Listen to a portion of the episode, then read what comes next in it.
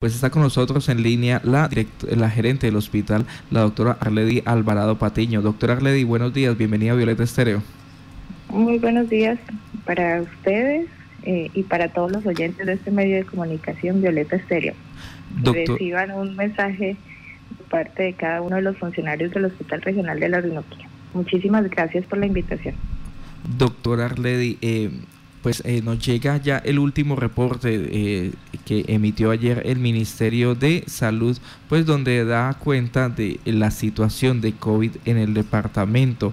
Y veíamos una campaña también que ustedes han eh, mostrado y es eh, una persona, una persona que ya ha fallecido y eh, con el número 204 preguntando si uno quiere ser la, el 205. Eh, ¿Cómo está en este momento el hospital en temas de atención a las personas que resultan contagiadas de COVID-19? Bueno, pues nosotros teníamos dos preocupaciones en las últimas semanas, lo manifestamos a través de ustedes, los medios de comunicación. Una, pues en nuestra área COVID, porque eh, en las últimas semanas de diciembre los porcentajes de ocupación de, las unidades de cuidados intensivos volvieron a, subir. Y dos, nuestra área no COVID, que es nuestra puerta de entrada de urgencias, que también por número de accidentes de tránsito eh, incrementaron los casos y obviamente eso hizo que nuestro porcentaje de ocupación también estuviera al 100%. En relación a COVID, nosotros, eh, pues digamos que se tomaron medidas desde la institución, entes municipales, entes departamentales, pero a pesar de esto, el porcentaje ha venido creciendo. Este es un porcentaje que iniciamos en diciembre con 50% eh, y llegamos a tener eh, un 90% en la primera semana de enero. abrimos un nuevo pabellón la semana anterior, el pabellón bicentenario. En este pabellón pues hay 24 camas eh, obviamente eh, de estas camas hay 11 que son de unidad de cuidados intensivos, 8 intermedios. Esto hizo que pues nuestro porcentaje de ocupación disminuyera.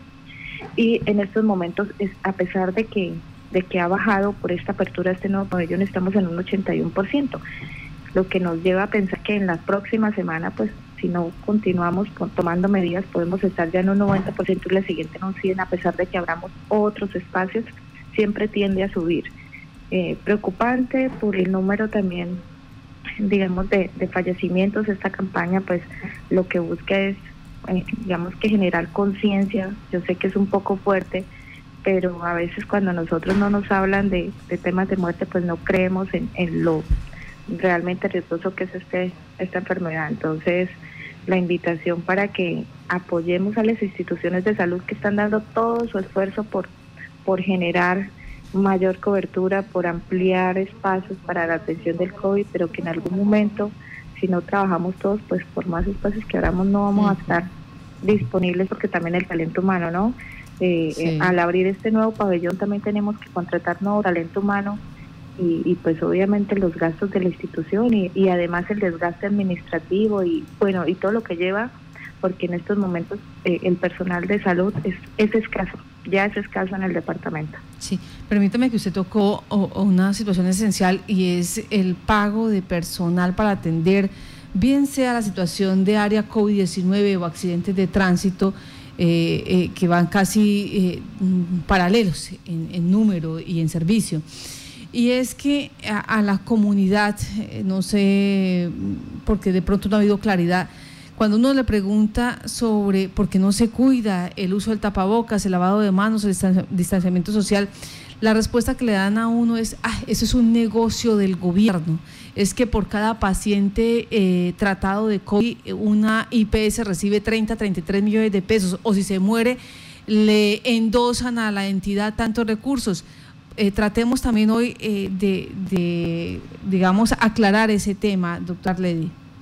Mm, bueno, pues es importante que la comunidad tenga presente que es falso, totalmente falso, de que las entidades de salud nos paguen por cada paciente que fallezca o que llegue a la institución.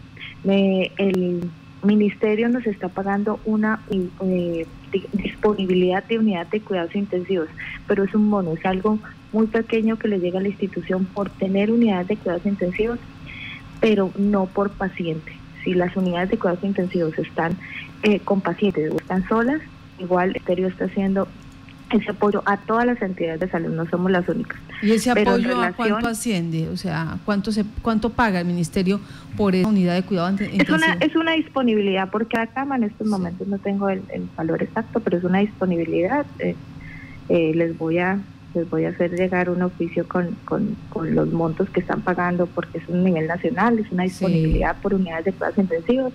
Hoy acá en Casanar está la clínica Casanar, está Medicenter, está Simalín, estamos nosotros. Eh, a estas cuatro entidades por disponibilidades de unidades de cuidados intensivos nos llega un bono del gobierno eh, porque pues finalmente los gastos administrativos de una unidad de cuidados intensivos son demasiado altos. Nosotros tenemos que tener disponibilidad de personal 24 horas, eh, obviamente previendo que en algún momento pues puedan estar llenos. gracias a Dios pues en estos momentos casi toda la carga de, también digo gracias a Dios pues porque el hospital es la entidad que, cuenta con de pronto mucho más servicios, ya está asumiendo el hospital toda la atención, más de un 90% de atención de los pacientes COVID llegan a la institución. Las otras entidades pues están apoyando lo no COVID que también es necesario, pero que, que, en algún momento eh, tendrán que atender pacientes COVID porque así lo dispone el gobierno. Nosotros tenemos que tener nuestras unidades de cuidados intensivos, digamos que disponible para nuestros pacientes COVID, pero pues en el departamento el 90% de los pacientes están en el oro. Ya, listo. Y la situación, eh, la presunta situación que eh, si fallece un paciente, se le, se le da recursos a la IPS. No, no señora, nunca nos ha llegado ningún tipo de recursos por parte del gobierno por pacientes que fallecen. Yo creo que eh, respetando obviamente el dolor de cada persona, eh, pues estos son comentarios que quizás se generaron no porque pasaran acá en, la institución, sino porque a nivel nacional estaban los comentarios, pero también acá en el departamento llegaron. Eh, lamentablemente yo creo que para, para el familiar y para nosotros el hecho de que un paciente fallezca no es una noticia muy buena eh, al contrario, yo creo que nuestros médicos han hecho su mejor esfuerzo, nuestras auxiliares, todo el personal de salud, porque este paciente salga adelante, pero lamentablemente pues la pandemia ha sido muy incierta y, y hemos visto casos de familiares. Personalmente tengo un familiar que falleció por COVID en el oro y pues lamentablemente ni siquiera la hija pudo ir al sepelio. Son, son casos muy tristes y, pues nosotros como institución también sentimos ese dolor de la familia y pues nunca nos ha llegado ningún aporte económico por, por un paciente que fallezca. Eso en cuanto a la situación de eh, la, digamos, información errada que se está dando en la comunidad y que bajo ese pretexto, pues eh, no usan el tapabocas, eh, no hay lavado de manos, no hay distanciamiento social, entonces para que quede claro. Regresando ya a la situación del oro, donde usted nos dice Estamos en un 81%, independientemente de que se abran nuevos pabellones, pues se va a seguir incrementando. Eh, ¿Cuál sería la estrategia ahí entonces? Bueno, yo creo que en estos momentos eh, eh, el, único, la única herramienta que tenemos es nosotros mismos, el autocuidado. nosotros como institución, vuelvo y reitero, hemos crecido muchísimo y estamos creciendo y tenemos proyección de continuar ampliándonos si hay la, si hay la necesidad pero a mí me preocupa muchísimo más el talento humano. Eh, a hoy eh, tenemos necesidad para febrero, estamos haciendo contratación para febrero, que en febrero pues pensamos proyectarnos para, para tener mayor cobertura, ampliar un poco más eh, nuestra capacidad instalada, pero si en febrero, si de aquí a febrero yo no consigo talento humano, pues lamentablemente no voy a poder abrir esta nueva o, o aperturar estas nuevas eh, instalaciones para relación de detención de COVID. Em, son auxiliares, jefes de enfermería, médicos generales lo que estamos necesitando y lamentablemente eh, en el departamento hay muchísima demanda de, estos servicios. Entonces nos preocupa eso, el talento humano nos preocupa que, en algún momento eh, todas las instituciones tengamos la misma necesidad porque además de esto pues nuestro personal también puede estar contagiándose de COVID y esto nos lleva a que estén en cuarentena y que en algún momento pues eh, tengamos necesidad en otro servicio porque lamentablemente ellos no puedan estar asistiendo. Entonces eso nos preocupa, que ampliemos, que crezcamos, pero que en algún momento ese talento humano que es tan necesario y que yo creo que es de vital importancia en cualquier institución de salud no esté disponible.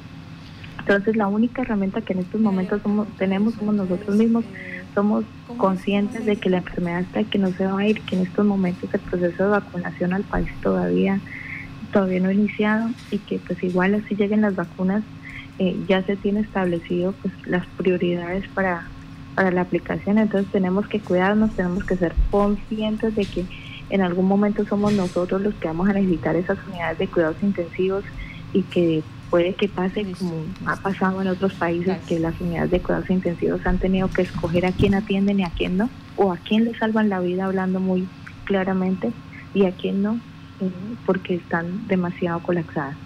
eso, esa es la invitación para que todos, todos seamos conscientes de eso y todos nos ayudemos, porque pues esto es un trabajo de todos. Eh, hemos visto un departamento muy juicioso a comparación de los demás pero en las últimas semanas lamentablemente todas estas medidas que tomamos iniciando la pandemia, eh, pues no sé, creo que fueron como en vano porque eh, vimos que los casos, en, en octubre tuvimos un pico en el que llegamos al 100%, 110 de ocupación, pero volvió a aplanarse la curva y luego tendió a bajar. Ahorita vamos creciendo, que es que ya llevamos tres semanas creciendo, creciendo y preocupa. Ayer teníamos un comité COVID y nuestro intensivista nos decía, doctora, tenemos que prepararnos y, realmente escuchar estas palabras nos, no, pues no nos llenan de, de alegría ni de satisfacción, pero pues tenemos que hacerlo. Bueno, hay un oyente, Ismael, que nos dice, acabo de escuchar a la doctora Arledia Alvarado hablar sobre la situación de recursos y que no se pagan eh, ni los fallecimientos, ni las atenciones, sino eh, la disponibilidad de, los cuidados intensivos.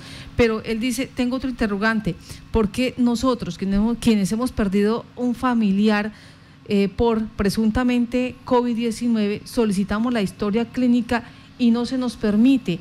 Y se queda uno en la incertidumbre si realmente falleció por COVID-19 o falleció por otra comorbilidad.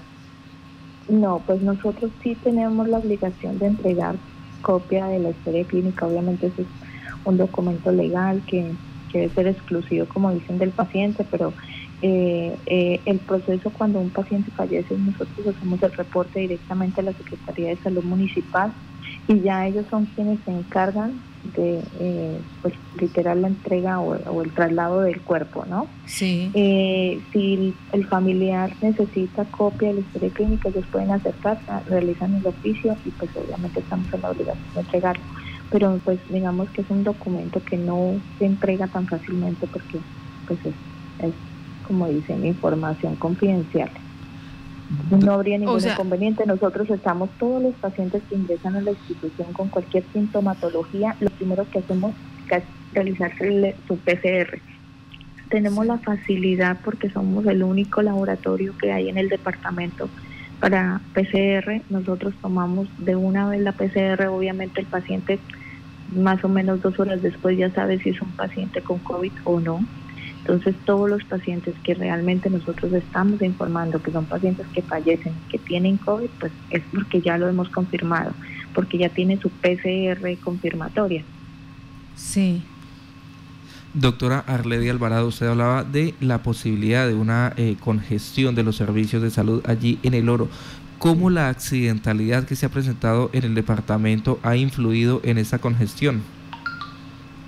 Bueno, pues sí, eh, en, diciembre, en la semana del 24 al 31, nosotros hicimos una rueda de prensa muy pequeña donde les informábamos la preocupación porque eh, nosotros tenemos solamente 10 camas de unidad de cuidados intermedios en el área de urgencias.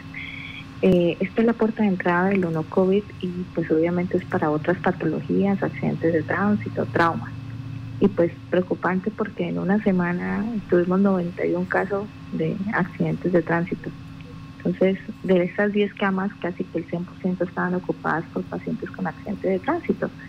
Entonces, ¿dónde queda la atención de las otras patologías? Estuvimos con un porcentaje sobre el 100, eh, tuvimos que, que pues obviamente eh, dar atención a pacientes eh, en esta unidad de cuidados intermedios literal estuvo siempre ocupada y a veces ubicábamos más camas ahí para atenderlos, pero el, el tema de accidentes de tránsito que es tan controlable que nosotros mismos podemos evitarlo, porque la mayoría fueron por, eh, o eran pacientes que llegaban con, con eh, estado, aparentemente estaba embriaguez, entonces obviamente preocupaba porque pues, son cosas manejables, son cosas que nosotros podemos controlar.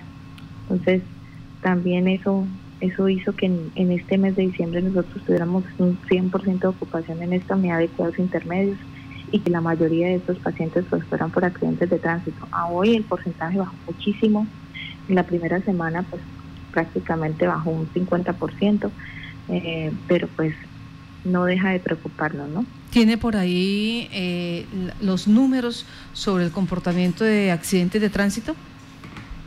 Sí, eh, nosotros hicimos una proyección para los municipios. En la mm, semana, en la última semana de diciembre, pues fueron los 91 casos. En la primera semana de, enero fueron 52 casos. Eh, a esta semana, pues siguen bajando, están en 49, pero pues obviamente no deja de, de preocupar, ¿no? Porque a pesar de que es un número a comparación de la de diciembre. O sea, 41 pues, casos en esta última semana por accidentes de tránsito. Sí, señor. Doctora Arledi, a, este, a esta calamidad de los accidentes de tránsito, a toda esta situación, eh, hay algo que se le suma y es la posibilidad de realizar un traslado de alguien, la remisión de alguien a la ciudad de Bogotá. ¿Cómo está haciendo el Hospital Regional de la Orinoquia para realizar y buscar esas camas ahora que es tan difícil? Bueno, pues nosotros en diciembre tuvimos una situación eh, en la que les informamos a la comunidad la dificultad que tenían las instituciones de salud del país, y pues no solo el país, porque es, una, digamos que se presentó a nivel mundial, eh, para eh, la adquisición de algunos medicamentos que se utilizan en las unidades de cuidados intensivos y en las áreas de cirugía para sedación. Eh, son medicamentos que pues mm, desgraciadamente eh, eh, muchas instituciones presentaron desabastecimiento y pues nosotros teníamos para el uso, como dirían, de pacientes mínimos. en la última semana pues tuvimos que iniciar a, colocar a pacientes que no necesitaban, que no eran una urgencia vital y no necesitaban atención prioritaria en remisión, pero lamentablemente ninguna institución del país estaba recibiendo porque estaban presentando la misma situación de nosotros. Entonces, Capresoca salió muy preocupado ah, en esta rueda que hicimos nosotros eh, a informarle a la comunidad que tenía eh, un número de pacientes considerables y que no, ha sido, no había sido posible remitirlos. Yo les cuento, nosotros nos llegaron los medicamentos, nos iban llegando pues obviamente no en las cantidades que, que normalmente llegan a la institución, porque pues este es un servicio que, que lo está asumiendo un tercero, pero nos iban llegando y así como nos iban llegando nosotros mismos estuvimos eh, respondiendo por la atención de esos pacientes. La mayoría de pacientes fueron operados en la institución, eh, superamos el, el problema de desabastecimiento porque llegó un cargamento al país y este cargamento hizo que distribuyeran a todas las instituciones grandes que en algún momento habían oficiado al ministerio. Nosotros fuimos muy viciosos oficiando al ministerio la preocupación por, por la limitación que teníamos para estos medicamentos y obviamente ellos nos enviaron una base de datos donde podríamos adquirirlos. el tercero, pues la entidad contratante que asumió eh, esta compra y nosotros pudimos eh, la semana anterior informarles a ustedes que ya habíamos operado al 100% de estos pacientes que estaban pendientes de remisión. hoy tenemos 33 remisiones pendientes, pero son remisiones que están pendientes porque necesitan eh, atención en un tercer nivel. Ya el tema de medicamentos nosotros ya lo superamos. Son pacientes que, que quizás eh, eh, en algún momento se pusieron en remisión, pero que a pesar de, de esta necesidad no ha sido posible que las CPS, porque son las CPS las encargadas de presentar a los pacientes a su red de apoyo, no han podido conseguirles o ubicarles una cama. Sí. Son pacientes que necesitan eh, eh, obviamente exámenes especializados, atención de tercer nivel. Eh, son pacientes también que nos llegan por SOAT, que las, los pacientes de SOAT somos nosotros como institución, en ese caso somos los únicos pacientes que presentamos nosotros directamente y a pesar de que lo hemos presentado ayer, ayer veíamos el reporte de todos los hospitales y clínicas tenemos eh, cuatro pacientes de SOAT y lo hemos presentado a muchísimas hospitales, muchísimas clínicas y no ha sido posible respuesta de atención. porque la gran mayoría está limitándose a atender lo que le llega en su ciudad. Eh, no quieren responsabilizarse de otro paciente porque no van a dar abasto, porque también tienen, siguen presentando algunas dificultades para los medicamentos, porque algunos ya tienen colapsadas sus unidades de cuidados intensivos. No se preocupa, a pesar de que es un número muy bajo a comparación de lo que tuvimos en diciembre, pues preocupa porque 33 pacientes que, que tenemos que nosotros en estos momentos mantener estable en la institución mientras las EPS pueden conseguir su eh, eh, o a presentar a su red de apoyo y pueden conseguir una cama es, preocupante. Sobre todo pues que, que a Capresoca le toca un trabajo muy fuerte en estos días porque nadie lo ha querido recibir y ella fue también muy responsable al salir a decir que lamentablemente no le están recibiendo sus pacientes. Doctora Arledi Alvarado, otro oyente, están juiciositos con eh, Contacto Noticias los oyentes. Dice, el Hospital Regional de la Orinoquía cobra más caro eh, la prueba PCR que en otras instituciones. Eh, normalmente tenemos entendido que eso está regulado. ¿Cuánto cobra el hospital y está más costoso que en otras IPS? No, Martica, bueno, yo quiero que tengan presente, eh, eh, las tarifas, como tú decías, están reguladas. Son tarifas que, que por resolución nacional ya están establecidas. Nosotros tenemos la PCR en el mismo valor nacional, son 226 ¿qué que cuesta. Eh, ¿Cuánto? ¿200 este es el valor que se, 226 mil. Este es el valor que tiene la PCR únicamente, ¿no? Porque que, para que la comunidad tenga claro, nosotros, el, el Hospital Regional de la Orinoquía, a las EPS y pacientes que llegan por urgencias, que tienen la necesidad de la PCR, le facturamos a su EPS estos 226 mil, que es el valor eh, que está regulado a nivel nacional. No, Para nuestros pacientes particulares, es decir, si Arledia Alvarado se quiere hacer una PCR eh, particular, porque en algún momento pudo haber sido contacto estrecho de alguien y quiere descartar que no tiene ninguna sintomatología, nosotros estamos ofertando paneles respiratorios. Son paneles que son eh, analizan 21 virus y eh, estos paneles tienen un costo a nivel nacional de 772 mil y nosotros como institución lo estamos ofertando en 442 mil. Esa es, esa es la diferencia. Los paneles respiratorios, que son un panel que analiza 21 virus, que es mucho más completo, porque lamentablemente a nivel nacional no se están eh, consiguiendo solamente la prueba PCR. Entonces nosotros lo que estamos ofertando somos los paneles para cliente particular asintomático, pero para nuestros pacientes que llegan a la institución, que necesitan una prueba en el servicio de urgencias porque tienen, eh, o, o, pabellón Casanare, tienen sintomatología y que se le factura su EPS, esta tarifa está regulada, vuelvo y reitero, son tarifas que a nivel nacional por resolución ya están estandarizadas y que obviamente nosotros como institución no vamos a modificar. Pero sí es importante que las personas tengan presente la diferencia. Y muchos confunden porque la PCR y el antígeno no son lo mismo. Mucho compone. A hoy en Casanare hay muchos laboratorios que hacen antígeno. El promedio del antígeno en el departamento está entre 80 mil y 120 mil pesos.